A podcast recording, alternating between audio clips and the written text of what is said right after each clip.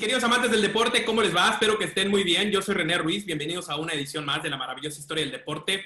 Hoy tengo el honor de estar junto a un trotamundos de la información, un hombre que ha recorrido miles de escenarios junto a la selección mexicana y que su voz se escucha en una de las cadenas más importantes de televisión a nivel nacional y es la voz que tú escuchas en el fútbol. Mi querido Warrior, ¿cómo estás? Qué gusto, gracias por aceptar la invitación.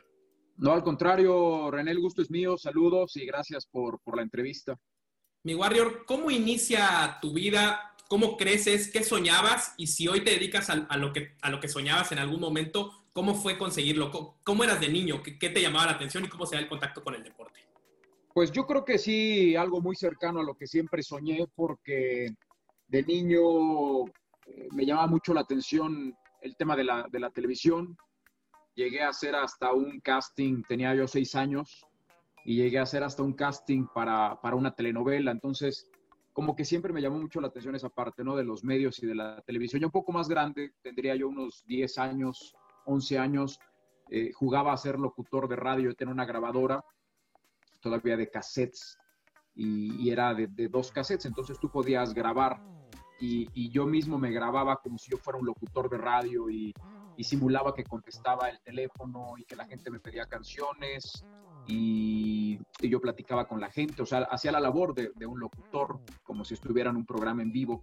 Yo creo que entonces, sin saberlo, ya traía una especie como de, de, un, de algún cable dentro de mí que, que, una vez enchufado me iba a detonar ya a final de cuentas en una decisión que, que, que, terminé tomando de dedicarme a los medios de comunicación. Entonces yo creo que sí, de niño, sin saberlo, pues ya, ya más o menos sabía hacia dónde yo quería ir.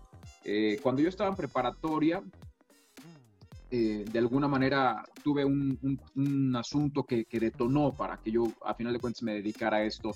Yo estaba en el TEC de Monterrey, yo estaba en el TEC de Monterrey en Irapuato y, y en una materia que había de desarrollo emprendedor teníamos que hacer un invento barato en cuanto a costo y que fuera muy práctico y muy funcional y eran en equipos. Y, y, mi equipo terminó en un tercer lugar en ese concurso de inventos y la televisora local nos invitó a los tres primeros lugares a que fuéramos al noticiero que se transmitía en un canal muy pequeñito de, de cable.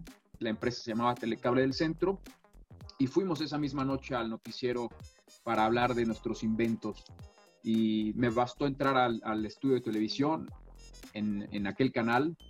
Era un estudio de televisión de Unicel, una escenografía de muy bajo costo, apenas una cámara VHS para, para todo el noticiero, dos conductores, un par de luces, pero eso bastó para que yo me enamorara de la televisión. Sentí algo muy fuerte por dentro y dije, esto es lo mío. O sea, si yo más o menos ya sabía hacia dónde quería ir, esto, esto es lo que me, me está otorgando la señal final para, para yo eh, ser parte de este mundo o de este mundillo. Me enamoré literalmente de la televisión y te repito, era un canal muchas carencias, pero, pero a mí no me importó. O sea, yo dije, wow, qué maravilla. Esa misma noche hablé con el director de noticias y le dije, oiga, yo quiero venir aquí a ver cómo hacen la televisión. Me dijo, pero por supuesto, vente mañana y vas a salir con algunos reporteros y luego un día después puedes salir con camarógrafos o un día te quedas aquí con el productor o con los editores para que veas cómo se, se trabaja en toda la televisión. Yo tenía 16 años, recién cumplidos. Y a partir de ahí comenzó de alguna manera mi, mi, aventura porque me dediqué al 100 como si yo ya fuera parte de, eh, empecé a trabajar todos los fines de semana, yo siempre les propuse que hiciéramos algo que tuviera que ver con deportes porque no había en ese canal, en los noticieros, había un noticiero, ¿no? Pero no había la sección deportiva. Entonces les dije, bueno, ¿por qué no hacemos algo que tenga que ver con el deporte local? Al ser un canal local que, informaba las noticias locales, yo les propuse, pues también hay que informar de lo que pasa en el deporte a nivel local aunque sean las ligas amateurs de fútbol, de básquetbol, de voleibol, y como que les llamó la atención esa propuesta y empezamos a trabajar en ella.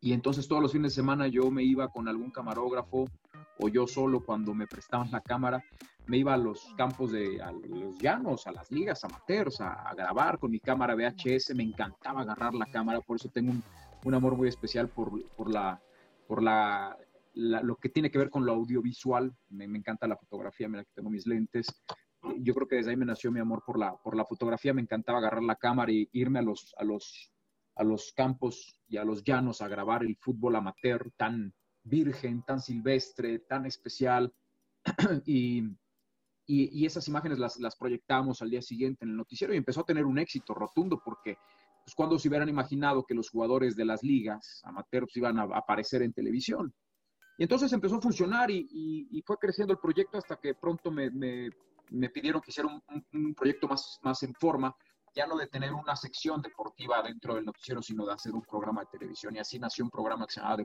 Cable y ya metíamos estadísticas, las estadísticas de la LIFA, que es la Liga Irapuatense de Fútbol Amateur, eh, metíamos la tabla general y el tema del goleo individual. Yo me iba a las oficinas los domingos a las oficinas donde llegaban todos los árbitros con las cédulas a que me prestaran las cédulas y yo mismo hacía las estadísticas, sacaba los goles, porque no, no lo hacía nadie, no lo hacía ni siquiera. ni había una base de datos que te pudiera proporcionar esa nada, información. Nada, no había nada, no había una base de datos, todo era manual y ah, pues fulanito metió el gol, entonces ya lleva cinco porque el partido pasó. Y empezó a crecer esa base de datos. Gustó el proyecto, yo tenía 16 años y así es como aparecí por primera vez en la, en la televisión.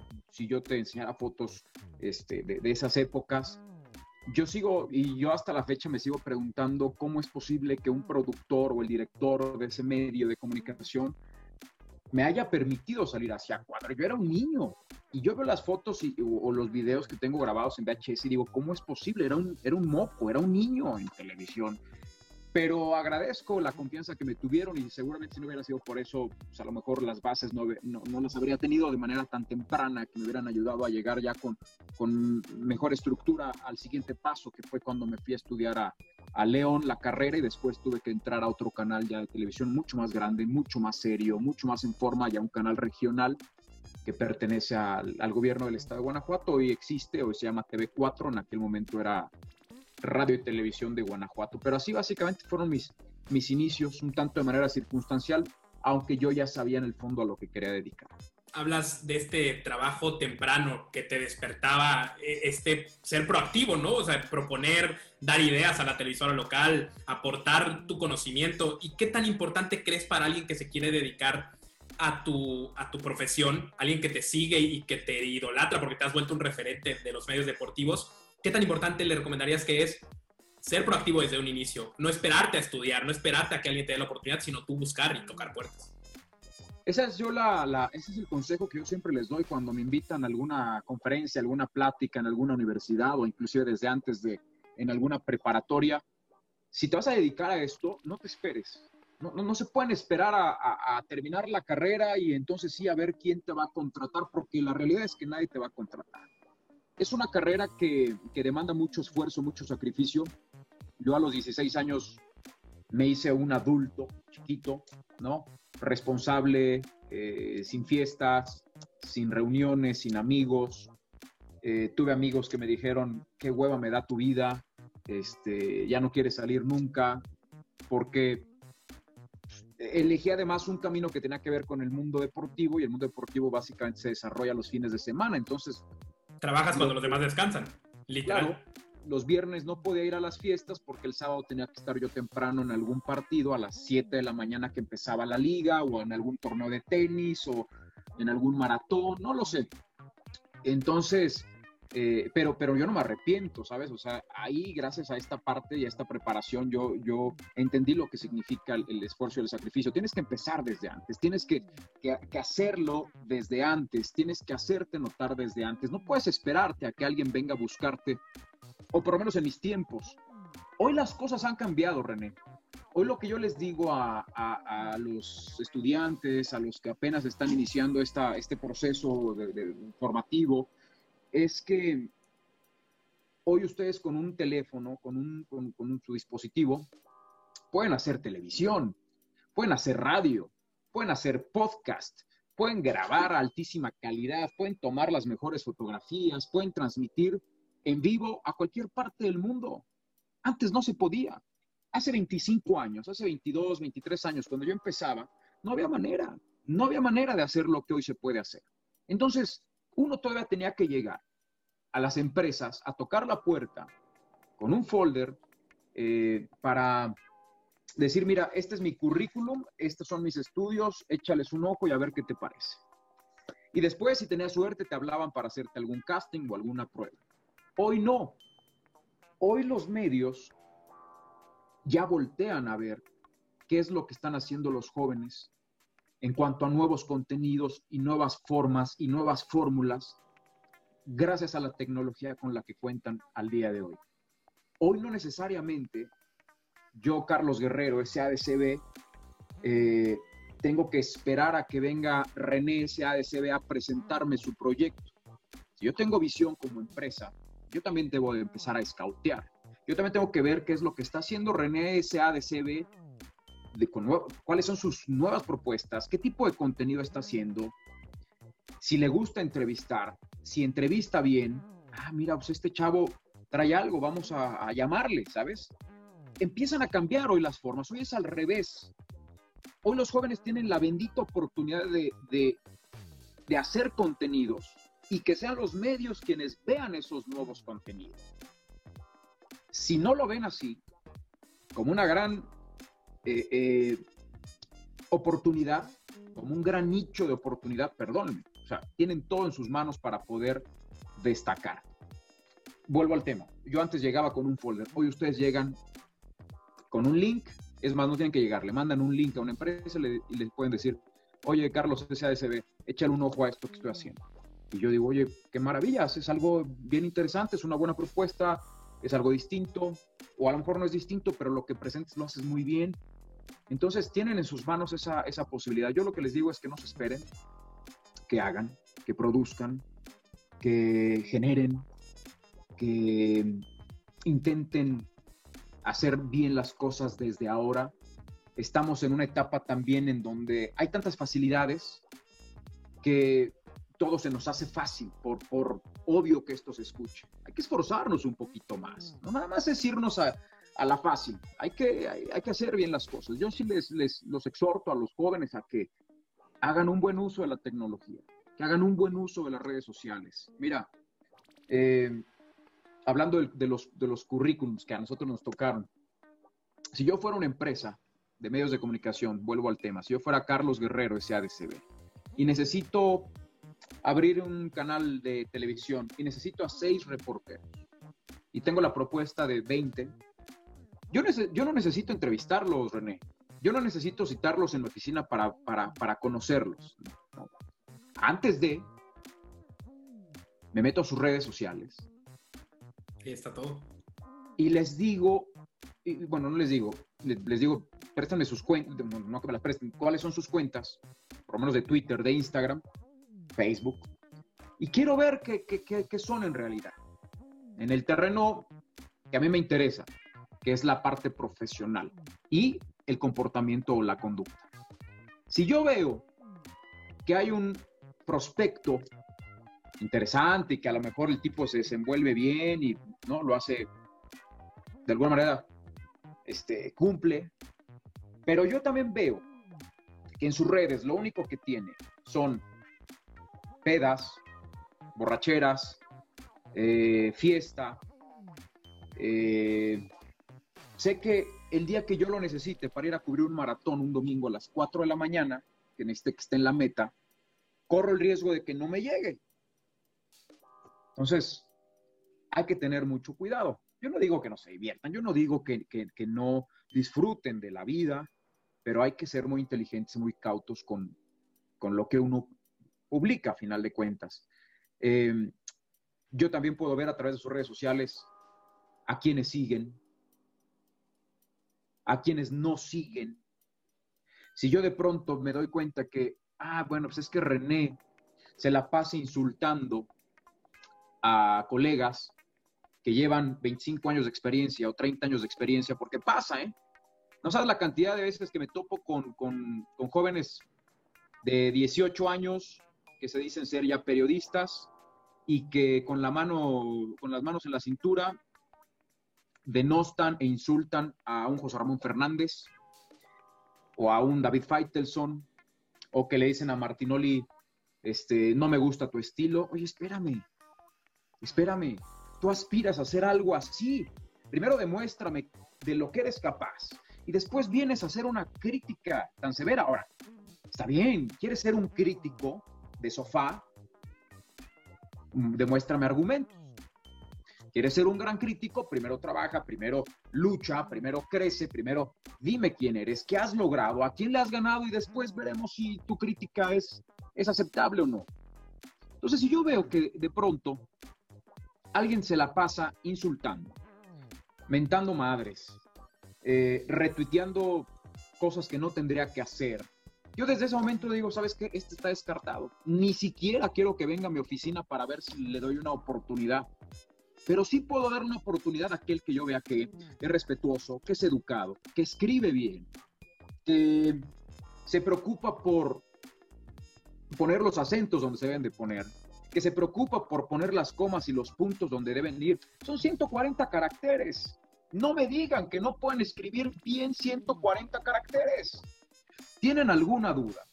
Por Dios, si tienen Twitter, es porque tienen datos, o Wi-Fi, o lo que tú me digas. Ay, conciso, ¿cómo se escribe? Antes de, poner eh, la palabra mal escrita, me salgo un poquito de Twitter y busco cómo se escribe conciso. Ah, se escribe ya. Lo escribí, mi Twitter quedó bien, está presentable, está bien escrito, tiene una idea.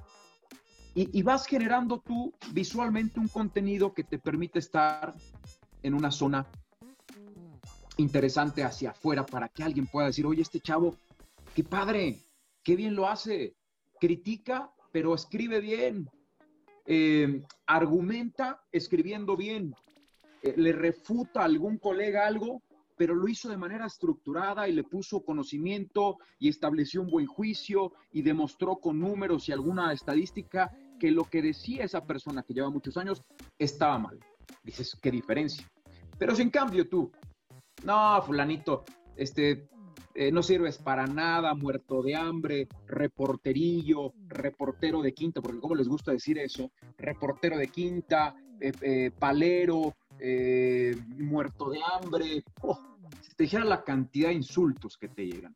El otro día veía un video tuyo con Rafa Ayala, si no me equivoco, donde hablabas de esta prensa millennial, de esta, ¿no? Este poder que te dan las redes, este doble poder de decir, tengo una vitrina para mostrarme, pero a lo mejor la uso de manera incorrecta, ¿no? Y a lo mejor tú no tuviste esa, digamos, esa herramienta que hoy existe para mostrar tus capacidades. Me quiero regresar un poco nada más a ese joven del Bajío, ese joven que quería triunfar, que seguramente aspiraba a estar en los medios más grandes, pero que los medios más grandes, lamentablemente, en un país centralizado, estaban en la Ciudad de México. ¿Cómo se da este salto tuyo y cómo demuestras tú para poder llegar ahí? O sea, ¿qué pasa en ese proceso de decir que alguien, que alguien me descubra, muestro mis talentos, voy y toco la puerta? ¿Cómo fue? Yo creo que, contrario a lo que muchos piensan que, es una desventaja estar fuera de la Ciudad de México, a mí me benefició porque muchos jóvenes me, preguntan lo mismo porque están muy desesperados y decepcionados en el sentido de, es que yo como no estoy en la Ciudad de México tengo ya la desventaja y nunca voy a poder llegar a las grandes ligas. A final de cuentas todos sabemos que los grandes medios de comunicación y las grandes empresas están en la Ciudad de México, no es ninguna mentira. Pero a mí me ayudó porque yo pude desde mi trinchera cuando ya estoy en la ciudad de León estudiando la carrera, eh, pasé a TV4, ahí estuve nueve meses y me llaman de, primero de Televisa Bajío, yo pude haber estado en Televisa, y un día después me llaman de TV Azteca Bajío. Siempre cuento esta historia porque es, bien interesante, eh, cosas que te presenta a veces la vida. Ahora lo analizo ya viejo y digo, seguramente los productores que me hablaron en aquella ocasión se habrán ido a tomar algún, día un café o eran cuates, les dijeron, entre ellos a lo mejor, oye, hay un chavito ahí en TV4 que pues, no lo hace mal o, o pues, en una de esas le voy a hablar, entonces uno se puso más vivo que otro, y a mí me habla el de Televisa un domingo y el de TV Azteca me habla el lunes, un día después, con el mismo mensaje, Carlos, te queremos ver, te queremos hacer un casting, nos encantaría que trabajaras con nosotros. Azares del destino, corazonada, como le quieras llamar, nunca le regresé la llamada al productor de Televisa y me presenté con la gente de TV Azteca Bajío. Me dijeron, no necesitamos hacerte ningún casting, si tú quieres venirte a trabajar acá, las puertas están abiertas. ¿Cuánto ganas en TV4? No, dos mil pesos al mes, que era un pago muy simbólico. Estoy hablando de 1997. Bueno, acá te ofrecemos 3 mil, o sea, un incremento de un 50%, eh, que en esos tiempos pues, para un estudiante era una maravilla, ¿no? Dije, va, pero yo todavía tenía contrato con TV4, entonces tuve que esperar ahí un par de meses a que venciera para poderme ir. Y así empecé mi labor en TV Azteca Bajío. Ya estando en TV Azteca Bajío, me convierto de inmediato en un corresponsal de deportes. Tuve la fortuna de que en aquellas épocas estaba el León en primera división, estaba el Celaya en primera división, Irapuato estaba luchando por ascender y años después inclusive hasta tuvimos a La Piedad en todo ese radar, en mi radar, en mi zona. Entonces, de enlazarme una vez a la semana los protagonistas, aquellos viejos protagonistas de las dos de la tarde, una mesa redonda que comandaba José Ramón Fernández, David Faitelson, André Marín, etcétera, eh, de enlazarme una vez a la semana terminaba enlazándome hasta tres o cuatro porque si no daba la nota León la daba el Celaya, si no el Irapuato, si no la Piedad, y así es como me empiezan a, conocer en TV Azteca México. Pasan los años, una labor eh, fuerte de, luchar y luchar y todos los días mandarles información y, que, que, volvamos al tema de las herramientas. Yo en aquellas épocas, rápido te lo cuento, yo tenía que quitarle al editor una máquina Betacam de la isla de edición para ir a Telmex, al centro de la ciudad, en León, y mandar la imagen vía microondas. Yo tenía que, en TV Azteca México me decían, Carlos, te vamos a abrir microondas de una a una 15, 15 minutos, que era costosísimo, para que nos, manden, nos mandes imágenes de entrenamiento de León o de lo que iba a informar ese día, más las entrevistas y todo. Entonces ahí me tienes sacando una máquina pesadísima, subiéndola al coche, manejando hasta el centro, entre el tráfico, con la presión de no llegar, a tocar la puerta de Telmex para que me abrieran, eh, conectar cables y poder mandar la señal. Hoy, hoy puedes mandar desde tu celular un correo con la imagen. Comprimes, WeTransfer, pum, en cinco minutos máximo le llegó la imagen a, a, tu medio de comunicación desde cualquier parte del mundo.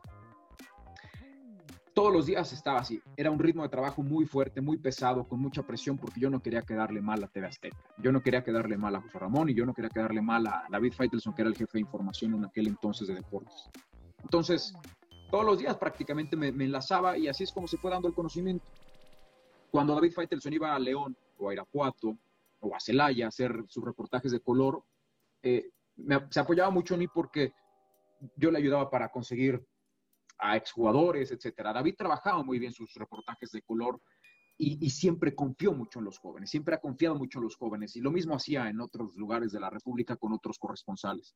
Entonces ahí se dio esa relación y un día ya avanzados los años, después de unos tres o cuatro años de hacer lo mismo, lo mismo, lo mismo, 2002 más o menos, 2001, eh, se da, digamos, un desprendimiento de, algunos elementos de Tebasteca que, que agarraron hacia otro rumbo con el equipo de Francisco Javier González, eh, que termina este, apostando por un proyecto de, de radio en Grupo Asir y, y, se llevó a mucha de su gente o mucha gente de Tebasteca, Ciros Procunas, Carlos Morenos, Alfredo Ruiz, etcétera, etcétera. Y, se me hizo fácil un día hablarle a David Faitelson, decirle, oye David, pues ya algunos se fueron. Yo quisiera que me dieras la oportunidad de, hacer la cancha en los partidos de León. Yo vivo aquí, no gastarían en viáticos, no gastarían en avión, eh, conozco la fuente. Y me dice, sí, Carlos, tú tranquilo, en algún momento pues, tendrá que llegar la, oportunidad. Bueno, ahí quedó. Meses después le vuelvo a hablar a David Faitelson. Le digo, oye David, quisiera ver si hay oportunidad, quisiera hacer la cancha, le seguí insistiendo, me dijo, ¿sabes qué? Vente un día a Tebaste que te voy a presentar a José Ramón Fernández. Órale, va. Y ahí voy, a México. Eh, muy nervioso, con, las ganas de conocer a José Ramón, pero a la vez no, por miedo. Este, y bueno, llego, me presento con David y de la mano literal me lleva a la oficina de José Ramón Fernández, yo con el corazón así de por fuera y le dice, señor, aquí está Carlos Guerrero, él es el chico de León. Y me volteé a ver José Ramón, ah, ¿sabes más que Valdano? Le dije, no, señor. ¿Sabes más que Menotti? No, señor. Me da una palma a la espalda y me dice, cuando sepas más que ellos, vienes y me buscas. ¿Sale? Que te vaya muy bien. Diez segundos duró la conversación. Yo sentí que el mundo se me venía encima porque dije, murió la, la, la, la ilusión, el sueño se acabó. Y me voy, y Faitelson se había quedado ahí en la puerta de la oficina y me dijo, ¿le contestaste bien? Eso siempre se lo pregunta José Ramón a todos los chavos que vienen a ver. Algunos se han atrevido a decir que no saben más que Valdano y que Menotti, pero que podrían debatir con ellos. José Ramón nunca más les ha vuelto a llamar. José Ramón tiene un feeling y siempre lo tuvo muy especial como para detectar eh, talento en la gente. Hoy para donde voltees siempre habrás de encontrar a alguien que surgió de las filas de José Ramón. en el medio que tú me digas. Pasaron los meses, no me llegaba la oportunidad. le vuelvo a hablar a David, David, quiero ir otra vez para ver si José Ramón, órale, vente. Y ahí voy. Y me vuelvo a topar a José Ramón, pero ya de lejos. Ah, otra vez tú, el de León. Esos de León. Nada más nos quieren robar, como Cermeño. Cermeño que hoy está de moda por el tema del estadio de León, por cierto. No, señor, como que bueno, nos vemos. Ni me recibe. Pasaron los meses, otra vez le marco a David. Y me dice, ¿sabes qué? Ven, vamos a ver ya no José Ramón, vamos a ver a Jessie Espinosa, quien es la gerente de deportes y es el brazo derecho de José Ramón. Es como José Ramón, pero en mujer. Y ahí voy. Hola, Jessie, soy Carlos Guerrero, me presento. Este, me dice, sí, Carlos, sabemos quién eres tú, tranquilo, ya sé que estás buscando una oportunidad, no te desesperes, en algún momento va a llegar. Está bien, conocemos tu trabajo y siempre estás en los protagonistas y, etcétera, etcétera. Bueno, de repente un día saliendo de la universidad, yo, yo, yo, entraba a las 3 de la tarde y salía a las 9 de la noche, ya iba rumbo al departamento donde yo vivía con algún compañero, con algunos roomies, y suena mi teléfono y era David Faitelson y me dice, oye Carlos, tú narras, narras fútbol. Le sí David, me dice, ¿qué narras? Le digo, bueno, narro eh, partidos de León, de Irapuato a veces, para radio. Ah, perfecto. Bueno, pues e-, era viernes. Me dice, qué bueno, porque el domingo narras León Pumas. Y yo, ¿cómo? Sí, el domingo narras León Pumas. Eh, vas con el ingeniero de la Madrid, va, vas con Gilberto Palafox, vas con Alberto Fabris, ya ninguno de ellos está con nosotros. Y pues mucha suerte, te va a hablar al ratito un productor para que te especifique bien todo. Y así es como colgué y yo dije, o sea, no lo creía, dije, ¿cómo? O sea, el domingo narro, narro León Pumas. Y sí, así se dio mi debut en un León Pumas, aparte un partidazo 4 a 2, era ya la antepenúltima jornada del torneo. Narro el partido y después del partido pues nadie me habló. Yo dije, qué raro, pasaron los días y nadie me habló. Dije, ¿y ahora? hasta que alguien un día me dijo, no me acuerdo quién, me dijo, mira, cuando, cuando tú trabajas en la tele y nadie te habla, es porque estuviste bien. Preocúpate cuando alguien te hable, porque algo hiciste mal. Dije, bueno, pues vamos a ver si esto fue debut o despedida. Me esperaré al siguiente, a la siguiente jornada, a ver si tengo algún otro partido. Lunes, nada más, nadie me habló. Martes, nada. Miércoles, nada. El jueves ahí tienes a Carlos Guerrero. A ver, voy a levantar el teléfono. Voy a hablar a la oficina de deportes con una de las secretarias trabajando. Hola, soy Carlos Guerrero, quisiera ver si aparezco en alguno de los partidos. Aparte, en esas épocas teníamos como 18 juegos cada fin de semana, narramos a nueve equipos. No, no, no apareces. Adiós. En ese momento dije, se acabó. Ni modo. Así es la vida. No les gustó, no lo aproveché, lo hice mal, se acabó.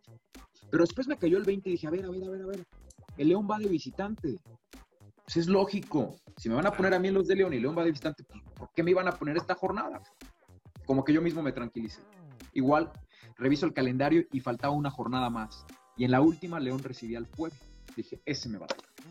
Pues, tiene que ser. Llega el lunes, nadie me habla, el martes nadie me habla, el miércoles nadie me habla, el jueves nadie me habla.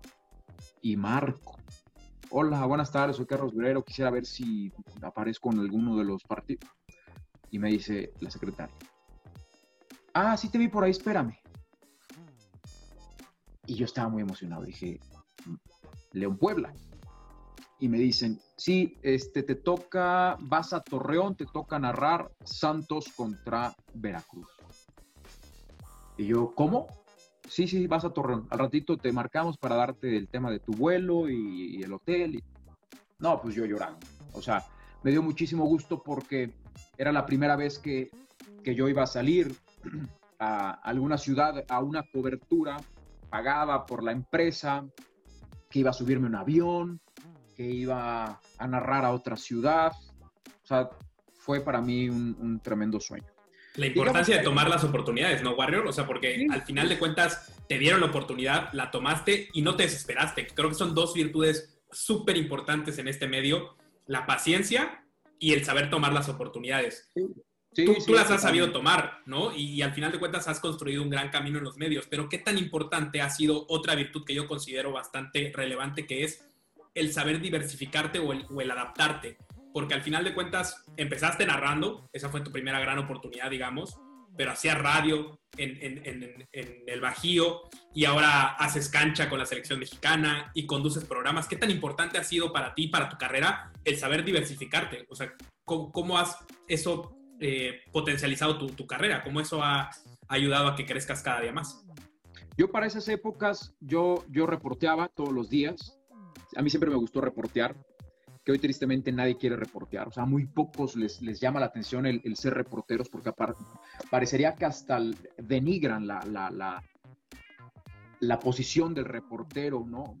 Hoy me he topado con muchos casos de, de, chicos que quieren ir directamente a la mesa de debate o a narrar, pero nadie quiere reportear, nadie quiere ir a hacer una guardia, nadie quiere ir a un hotel, nadie quiere ir a hacer una guardia en un aeropuerto, nadie quiere andar persiguiendo jugadores o buscando la noticia. Lamentablemente, me parece que en este mundo uno siempre tiene que tener el lado de reportero, seas lo que seas, analista, comentarista, tiene que nacerte por dentro el, el, el deseo de, de investigar, de, de, ir más allá. Es ahí donde se genera la nota, ¿no? Además. Totalmente, totalmente. Pero ese tema de la diversificación, yo la comprendí afortunadamente desde muy joven. Te decía, o sea, yo, eh, yo reporteaba, yo sabía agarrar una cámara, porque eso lo hice desde Telecable. Yo sabía editar, me gustaba escribir. Tuve un gran maestro de redacción deportiva en Telecable que me ponía puntos y comas y me decía, aquí no va el punto, aquí no va la coma. Me, ayudó enormidades.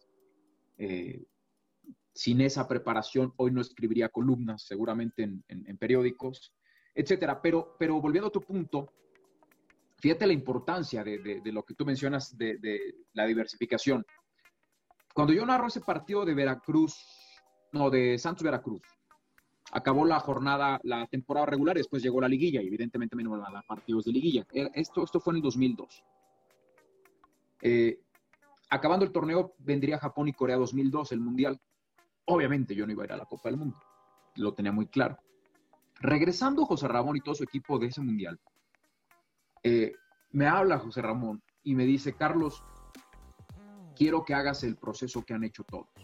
Quiero que hagas el proceso que ha hecho Cristian Martinoli, quiero que hagas el proceso que ha hecho Toño Rosique y no quiero ya que narres. Quiero que empieces a hacer cancha. Quiero que te fogues, que te prepares, que crezcas y ya después vemos qué hacemos. Y entonces a partir del torneo 2002, regresando de Japón y Corea, yo hago, empiezo a hacer cancha. Mi debut en cancha fue en un Querétaro San Luis, eh, en un partido narrado por Emilio Fernando Alonso, que yo también tenía la, ventaja, y volvemos al tema de que a mí no me perjudicó el hecho que yo estuviera fuera de la Ciudad de México. Yo tenía alrededor, vuelvo al tema del radar, a León, al Irapuato, al Celaya, a La Piedad, a Tecos, que me quedaba dos horas, Guadalajara, tenía a Querétaro a una hora quince y todos esos, todos esos equipos los transmitía TV Azteca. Entonces, yo les servía mucho porque me movía en todo el Bajío. Ah, pues Guerrero que vaya a Querétaro, que vaya a Tecos, y, y, eso me ayudó porque me daban muchos partidos y, y eso me fue soltando y soltando. Pero fíjate la visión de José Ramón de, no quiero ahorita que narres, quiero que te prepares y hagas cancha. Si no hubiera sido por eso, así como te digo, lo de mi maestro de redacción, si yo no hubiera hecho esa cancha, difícilmente yo habría hecho cancha con selección mexicana y difícilmente tendría cuatro mundiales consecutivos. Eh, entonces, vas tú acumulando sanas experiencias. Y en el tema de la diversificación, hoy es más, hoy, más que nunca es, es, importante. Yo agradezco la preparación que he tenido en, muchos rubros porque hoy puedo defenderme en, en muchos de ellos. No puedes ser especialista en todos y no puedes ser el mejor en todos. Eso, a menos que seas un genio, un virtuoso. Pero en realidad nadie puede ser tan especialista, tan experto y tan bueno en todo. Lo puedes hacer, te podrás defender, pero te ayuda a mantenerte firme en momentos en donde requieran a gente que pueda dar un poco más, un plus, un extra, eh, eres como un soldado que va a la guerra y un soldado que puede hacer cinco o seis funciones va a ser quizá más valioso que, que, uno que solamente te, te, haga una. Entonces, y más en estos tiempos, hoy entre más cosas puedas hacer y resolver, creo que, que tendrás un camino mucho más sencillo eh, en el tema de encontrar oportunidades. Por eso también siempre les digo, traten de aprender de todo, absorban todo ahora que pueden que no les dé pena ser reportero, que no les dé pena agarrar una cámara. No, ¿cómo? Camarógrafo, no, hombre, no, no, ¿cómo? Si yo, yo quiero salir en televisión. Oye, es un lujo. Yo conozco a extraordinarios camarógrafos que han batallado muchísimo en su vida, que tuvieron muchos problemas de jóvenes, de, de niños en su infancia, que nunca tuvieron ni lo suficiente para vivir y que hoy, gracias a ser camarógrafos, conocen el mundo como pocas personas, que han estado en 60 países, que han estado en cinco continentes, que hoy pueden llevar sustento a casa. No pasa nada si tú dices, oye, yo quiero ser camarógrafo. Que además los camarógrafos son los que transmiten la magia de lo que pasa. Es más, tengo compañeros que son fotoperiodistas. Normalmente con los camarógrafos que yo voy a las giras de selección mexicana, que siempre van los más capacitados, los mejores. A mí muchas veces ellos me dan la nota. Me dicen, guardo, ven, ven, ven, ven, ven, ven. Y ellos están así con él. Mira, mira, mira, mira esto, mira esto, mira esto, mira esto. Ah, cabrón, es, es el entrenador. Está hablando en privado con Ochoa. Síguelo, síguelo, síguelo, síguelo. Ya se metieron un cuartito, ya salieron. ¿Sabes qué? Me parece, siento que Ochoa, Ochoa va a ser el, el titular para el Mundial. Siento que él es el de los tres convocados. Por lo que están diciendo, él va a ser. Porque ve cómo están Ve cómo está sonriendo Ochoa. Dame la toma, dame la toma, métele slow, métele slow, ciérrate más, ciérrate más. Es un fotoperiodismo. Ellos también se convierten en, periodistas. Entonces la diversificación hoy en día es fundamental. Entre más puedas hacer, más puedes alcanzar metas. Y vuelvo al tema, ¿eh? nadie es, o algunos, o a lo mejor muy pocos, muy pocos lo pueden lograr, pero pero no, vas a terminar de ser el mejor ni el mejor de los especialistas en cada uno de los rubros, pero, pero te complementas y te haces mucho más fuerte como empresa de lo que puedes tú ofrecer. Eh, conducir, reportear, narrar, hacer cancha, hacer coberturas, hacer enlaces, hacer ventas, eh, hacer conferencias, conducir un evento masivo, eh, etcétera, etcétera. Entre más puedas hacer, yo creo que es, es mucho mejor. Pero además este multitasking seguramente te ha ayudado a que dentro de tu carrera hayas eh, aprovechado mucho mejor las oportunidades y las experiencias. Hablabas de los cuatro mundiales que tienes con selección mexicana. ¿Cómo ha sido este viaje junto a la selección mexicana? ¿Qué has aprendido de, todas estas experiencias que has vivido junto a ellos? ¿Y cómo ha fortalecido tu oficio periodístico? O sea, ¿cómo, ha salido el Warrior después, si tuvieras que hacer un corte de caja, cómo ha salido el Warrior después de estos años junto a la selección mexicana? Mira, eh, llevo cubriendo a la selección mexicana 10 años, porque yo empecé en el 2010. Eh, mi primer mundial, que fue Alemania 2006, yo fui como narrador en una convención que se hizo en el 2005. José Ramón necesitaba tres narradores más porque vamos a transmitir todos los partidos. Y entonces me dijo, vas a volver a narrar. Te digo que, que, yo empecé narrando, después él mismo me dijo, quiero que hagas cancha. Y él mismo en el 2005 me dijo, vas a narrar nuevamente porque necesito que te prepares para el mundial. Imagínate lo que yo sentí. Eh, en el 2010 yo fui ya cubriendo a la selección mexicana y ahí sí es muy complicado que, puedas hacer las dos cosas. Aunque en el Mundial del 14 y en el del 18, aunque yo cubría selección, una vez que quedó eliminada la selección mexicana, narré partidos y pude, pude narrar partidos también. Eh, sí, más, que, más que el narrar y el hacer cancha, me refería al multitasking en el sentido de que yo te he visto, por ejemplo, en algunas fotos o lo que sea, que tú vas cargando la cámara, que ayudas al, camarógrafo a poner el tripié porque hay que sacar la nota y mandar el enlace rápido a México. ¿Cómo ese multitasking y este haber aprendido desde cero te ha ayudado a poder tener mejor producto para entregar a la televisora? Sí, obvio. Mira, eh, ha, habido veces en que el camarógrafo tiene que irse atrás de, o, por la puerta de atrás de un hotel porque nos engañan a veces y para no ver a los jugadores, no, pues sáquenlos por allá, entonces nos tenemos que dividir y si nada más vamos el camarógrafo y yo, el camarógrafo se lleva la cámara y yo agarro una cámara más pequeña y también pongo a grabar. Hoy con el celular es distinto porque pues, el celular también te permite grabar y te da eh, este, imágenes con, con, altísima calidad. Pero, pero es ese multitask, o sea, tú, tú eh, tienes que hacer todo, tienes que hacer todo. Y, la preparación que tú vas teniendo conforme pasan los años te va llevando a ser, este, a, tener más armas durante una cobertura para poder salir adelante, ¿sabes? O sea, el mundial es como la batalla que tienes que ir a ganar. Entre mejor preparado vayas, vas a, vas a ayudarle mucho más a tu empresa y tú mismo vas a sentirte eh, más tranquilo de que sabes que, que, puedes hacer muchas más cosas que, que una sola. Es, es, es una maravilla. El mundo de los medios y la comunicación hoy con la tecnología que tenemos es, es, fantástico. Yo no sé dónde vaya a parar, no sé cómo vaya a estar el mundo y la tecnología y dónde van a estar los medios de comunicación en 20 años, pero lo que el cambio que yo he visto justamente en 20 años, yo siempre pongo como punta de referencia el 2000, del 2000 para acá. En el 2000 yo me acuerdo que ya trabajaba para Azteca Bajío y yo ayudé a mis compañeros de, noticias a, hacer la cobertura de, de, Vicente Fox ganando la, presidencia y las elecciones. Y, digo, lo que ha cambiado el mundo en 20 años ha sido, ha sido brutal. Por eso a mí me emociona mucho. No me gusta futurear tanto, pero sí me emociona saber hacia dónde vamos, hacia dónde van los medios de comunicación, qué estaremos haciendo. Eh, qué nuevas propuestas veremos, cuánto más cambiarán los lenguajes de, televisión y las formas de narrar, eh, como por ejemplo la revolución que hizo una pareja que me parece fundamental en la historia de la televisión actual, como es la de Martinoli y García, que vinieron a, cambiar el lenguaje por completo de la crónica deportiva. En fin, creo que, creo que se vienen cosas bien interesantes y, siempre estará la propuesta de los jóvenes de, de a ver qué pueden hacer. ¿no? Yo, yo, yo por eso los exhorto y vuelvo al tema. No nada más es que mienten madres y se quejen y, que critiquen desde el sofá.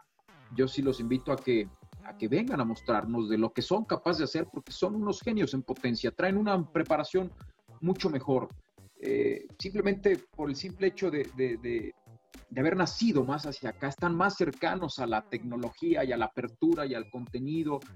Y, ustedes pudieron adentrarse en mundos a los que nosotros no pudimos adentrarnos de jóvenes y, y hoy están más y mejor preparados y hoy ya hablan ya por default inglés y lo dominan y entonces ya aprenden otros dos idiomas, cosa que a lo mejor a nosotros se nos complicó.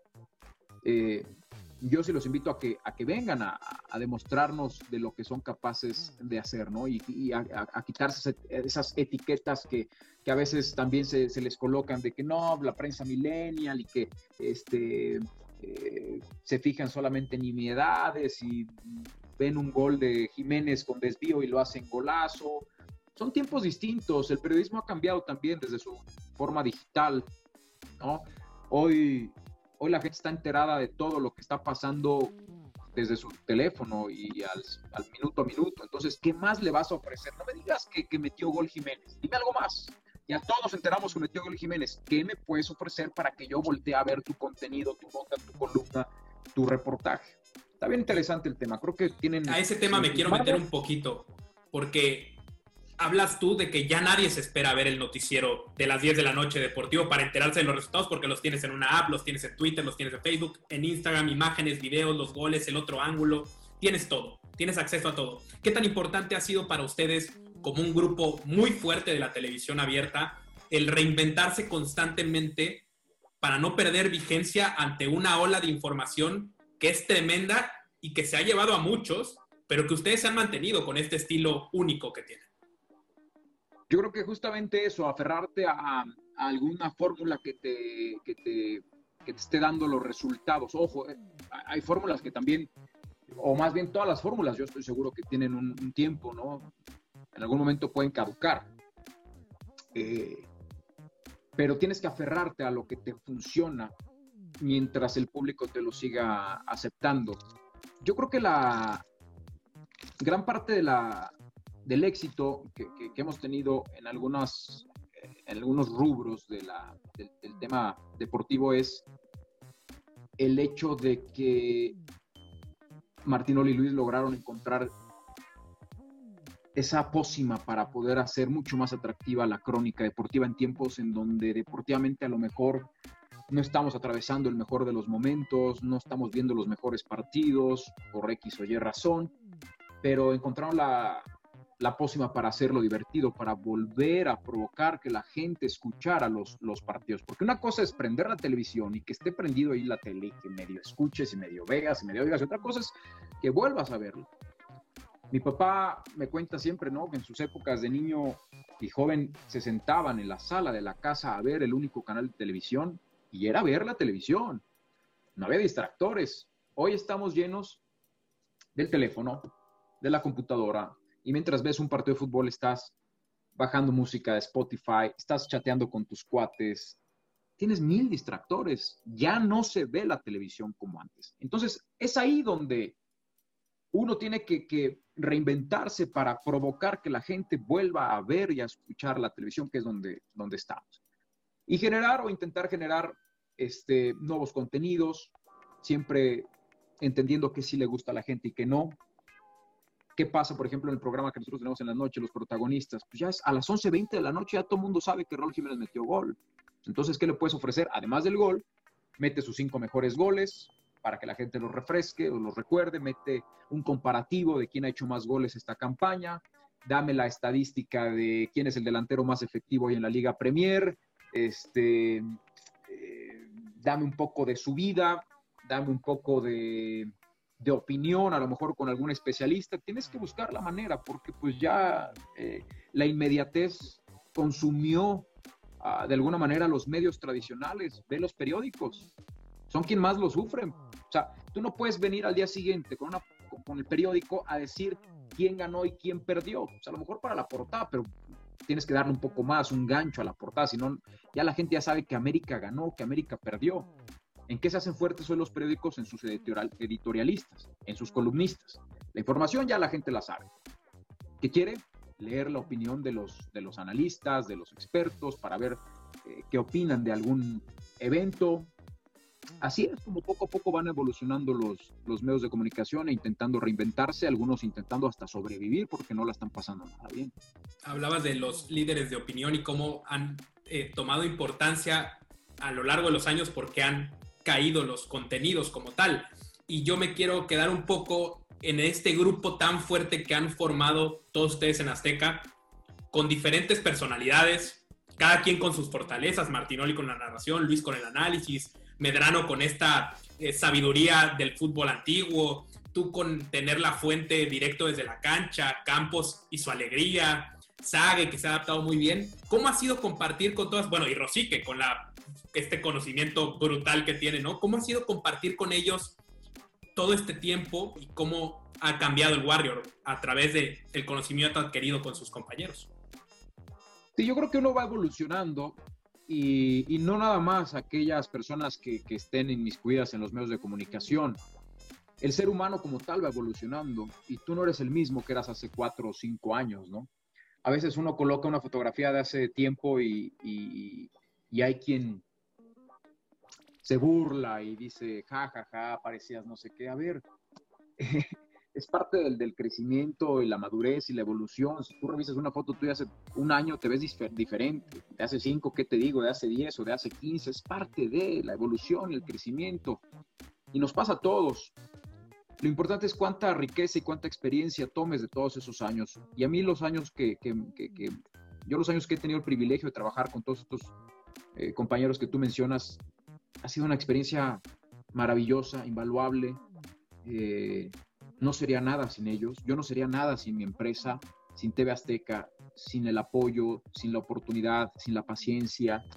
Eh, no sería nada sin, sin tipos como, como Cristian, como, como Luis, eh, que, insisto, vinieron a cambiar las formas, vinieron a revolucionar un, una televisión deportiva que parecía aletargada y un tanto dormida en cuestión de crónica o relatos de, deportivos, ¿no? Eh, para mí ha sido un privilegio. Yo valoro mucho cada vez que los tengo, cada programa, cada partido, sea para narrar eh, fútbol mexicano, sea para narrar Bundesliga, sea para hacer cancha con selección. Yo lo valoro como si fuera el primero. Yo siento lo mismo que sentí aquella vez de León contra Pumas. Siento la misma emoción cuando voy a una gira que la que sentí cuando me notificaron que iba a Torreón para narrar Santos Veracruz. ¿Y sabes por qué? porque yo no sé si es el último partido que voy a hacer. Yo no sé si el día de mañana llegue un nuevo, nuevo jefe y que diga, oye, el Guaro no me gusta nada, no me agrada, no transmite, no seduce, me parece serio, parco, eh, no me gusta ni, ni su voz. Va para afuera y se acabó. Nosotros somos como de estos deportistas que dependen de la apreciación de un juez. Como nuestro trabajo es tan subjetivo, o sea, no es un, aquí está mi reporte, aquí están mis números, lo entregué en tiempo y forma, todo del otro lado. Acá no es así. Acá tú eres un cantante. Y hay cantantes maravillosos con extraordinaria formación y que aún así no tienen ni el éxito rotundo y que son tremendamente criticados por, por el público, que el público no perdona. Y a lo mejor habrá otros que sin ser tan buenos la gente los ama. Entonces, esa apreciación, por eso yo valoro todo lo que cae, todo lo que llega. Yo aquí tengo, por ejemplo, mi, mi, mi, semanario, todo lo que tengo que hacer. Mañana tengo, hoy tengo Prota, hoy tengo un programa que grabo en la, para digital. Mañana tengo que narrar la final de Cholos Rayados. Eh, el sábado tengo Mazatlán Rayados. El domingo me toca narrar Chivas Cruz Azul. lo valoro muchísimo. Me sigo emocionando, René. Me sigo sintiendo muy bonito cuando aparezco en el rol, cuando llega el correo y que aparece mi nombre ahí en el rol de, comentaristas y de narradores. Este, porque yo no sé cuándo va a acabar. Esto es como un sueño y sé y estoy muy consciente que en algún momento va a acabar. En algún momento terminará la vigencia, terminaré de dejar de ser, ya, ya no seré útil para la empresa y tan tan, es parte del, es la vida misma. No me queda más entonces que valorar a mis compañeros, a mis maestros, a mis amigos, porque he hecho muchos buenos amigos en la empresa. Hoy mis, mis compañeros de narración, más que mis compañeros de narración, son mis amigos. Eh, y valorar todas las oportunidades concedidas. Es una carrera muy larga, es una carrera de mucha paciencia. No vas a generar un peso sino después de 15 años. Esto es un mensaje para todos los jóvenes que piensan que por aparecer una o dos veces ya están, ya llegaron, ya conquistaron, ya están en la cima. No, necesitas por lo menos 15 años para que la gente, para que haya un reconocimiento. Y no hablo del reconocimiento de, ah, mira ese que vaya es el de la tele. No, porque eso cualquiera puede reconocer a un personaje que sale en la televisión. Hablo del reconocimiento, del, del buen reconocimiento. Aquel que, que, llegue alguien y, te ponga en el Twitter, entrecomillado, algo que tú dijiste o que escribiste en alguna columna. Eh, eh, que te vuelvas ese líder de opinión importante, ¿no? Que, que tu voz tenga peso. Tal cual. Que de, que de, pronto aparezcas en páginas de fans o en páginas de, debate, en las redes sociales, donde digan, Warrior dijo esto del América o dijo esto del Cruz Azul y que a partir de ahí se arme el debate, no, hombre, está loco, pa. Significa que hay un reconocimiento. No hablo del reconocimiento de, ahí va ese güey. No, hablo de lo que tú estás haciendo, que ya muevas las masas, que la gente, para bien o para mal, esté al pendiente de ti, lo peor que te puede pasar en esta profesión es ser indiferente. No puedes ser indiferente. Tienes que generar algo que le llegue a la gente, que, que, que, le provoques a la gente algo. Para bien o a veces hasta para mal es válido. Hay eh, fórmulas muy respetuosas de, de, personajes que pim, pim, pim, pero ahí está la gente, se, se, convierten en gusto culposo, que no los pueden dejar de oír y de ver porque aunque los odien, ahí están. Eso es lo importante hay que trascender. No puede ser gris. No puedes estar en, a medias tintas. Tienes que, provocar algo, moverle las fibras a la gente. Y para eso, René, mínimo 15 años de estar todos los días. Todos los días. Todos los días. Mínimo 15 años. Martino es un genio, es la gran figura. Y le costó 10 años tal vez de, insistir y de ser y de, atreverse a, a, generar un nuevo lenguaje. Y fue criticado Hoy me parece que es un tipo tremendamente respetado, que obviamente, como todos, tendrá, como todos tenemos detractores y haters y, quienes quisieran, quieren, quieren pisotearlo, pero el tipo trasciende, y más allá de México.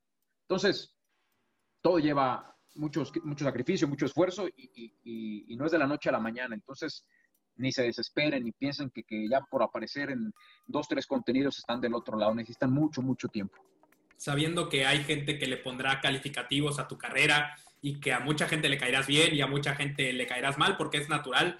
Si hoy Carlos Guerrero tuviera que hacer un corte de caja con una palabra, ¿cómo describiría este viaje junto a los medios de comunicación y al deporte? Como un viaje a la luna. Para mí ha sido eso, ¿sabes? Ha sido algo que, que, que fue mucho más allá de lo que yo hubiera creído, pero que sí fue lo que soñé, ¿no? Uno sueña de niño con ser astronauta e, e ir al espacio. Y es algo que, difícilmente va a suceder, ¿no? Le pasará a cinco personas en el mundo, a diez, no sé. Pero, pero yo ese sueño lo, lo alcancé, lo fui forjando. Yo siempre quise ir a un mundial y he ido a cuatro. A mí siempre me emocionaron los estadios, por feos, viejos u horrorosos que, que fueran, siempre me gustaba ir a los estadios de cualquier ciudad a la que yo fuera. Lo primero que le decía a mis papás es quiero conocer el estadio de la ciudad. Y hoy puedo decir que conozco, ni siquiera tengo la cuenta, pero debo de conocer los estadios más importantes del mundo. El otro día le decía a mi novia, veía las eliminatorias sudamericanas y le cambiaba y veía la UEFA Nations League y le decía, es impresionante el privilegio que tengo por Ese estadio que está viviendo ahorita en República Checa, lo conozco. Ese donde está jugando ahorita Eslovenia, lo conozco. Ese donde está jugando ahorita Uruguay, lo conozco. Ese estadio donde está ahorita Chile, lo conozco. Ese estadio donde ahorita está jugando Francia, lo conozco. Para alguien que amaba y que siempre ha amado los estadios, imagínate lo que representa. Yo me emocionaba con el Revolución de Irapuato. Mi primera mi primer enlace que hice en Telecable, en el canal que te platicaba cuando empecé, se transmitió la final de la LIFA. Después de que vieron que funcionó tanto todo este del fútbol llanero, logramos transmitir el partido entre Coca-Cola y el rastro. Coca-Cola y el rastro. Desde el Estadio Revolución, un estadio que ya no existe, lo, lo, demolieron hace poco, a un lado del Sergio León Chávez, donde juega la trinca. Y me acuerdo que mi enlace, porque por ahí lo tengo guardado, decía Saludos desde el majestuoso Estadio Revolución. Y era un estadio pues, que se construyó en 1930, yo creo. Viejísimo, pero para mí fue majestuoso. Y yo así lo sentí. Y yo así me emocioné y lo dije. Majestuoso Estadio Revolución. Imagínate entonces lo que sentí cuando tuve la fortuna de narrar una Alemania-Suecia en el Allianz Arena de Múnich. Imagínate lo que sentí cuando pude eh, transmitir en el estadio de Johannesburgo, lo que sentí cuando eh, pude transmitir un México-Brasil en Fortaleza, o lo que sentí cuando transmití en el corazón de Moscú, en el Luzhniki, el México frente a Alemania. Si para mí era majestuoso el Revolución, imagínate lo que han sido estos otros escenarios. Mi querido Warrior, que tu voz nos siga emocionando en cada transmisión que hagas, que tu reportaje en cancha nos siga trayendo de primera mano todo lo que pasa en el escenario importante del deporte. Y la verdad es que ha sido un privilegio y te quiero agradecer muchísimo que te hayas tomado el tiempo para estar aquí en la maravillosa historia del deporte conmigo. Ha sido un deleite escucharte, saber de tu vida y sobre todo conocerte un poco más. No, hombre, René, al contrario, te agradezco los, los minutos y un abrazo a todos, para ti, y para todos los que están en esa etapa todavía de construcción de, del sueño, los que están todavía colocando los andamios para, para ver qué tan alto quieren llegar. Se puede, pero se necesita mucha dedicación, mucho esfuerzo, mucha disciplina, empeño, sacrificio. Estando esto de tu lado, lo demás, René, lo demás, la otra parte, el conocimiento, todo eso va a ir llegando por añadidura, va a ir llegando solito. Primero lo primero, disciplina, esfuerzo, dedicación, tenacidad, nunca renunciar, siempre insistir, aprovechar la tecnología, hacer buen uso de ella, leer mucho, escribir mucho, eh, obsesionarse con la ortografía. Eso va a marcar la diferencia, eso va, con el paso del tiempo lo van a entender, van a decir, ah, con razón, con razón me decían tanto que escribiera bien un tweet, un maldito tweet. ¿Por qué? Porque vas a llegar a la redacción de un periódico y lo primero que te van a preguntar es, ¿tienes ortografía? No puedes decir que no. Y si mientes, ¿qué va a pasar? Que vas a hacer una nota mal escrita, mal redactada, este, que no se va a entender nada y te van a echar. Entonces, mucha dedicación, mucho esfuerzo, no dejen de soñar y lo demás solito va, solito va a llegar. Hay muchos rubros en los cuales desenvolverse, desempeñarse. No todo es la televisión, no todo es el cuadro, no todo es una mesa de debate, necesitamos a grandes fotoperiodistas, camarógrafos, necesitamos a los mejores editores, necesitamos a los mejores productores, necesitamos a los mejores creativos, no nada más necesitamos conductores y narradores, hay un mundo detrás que necesita de ustedes, los jóvenes, para que siga la industria reinventándose día con día.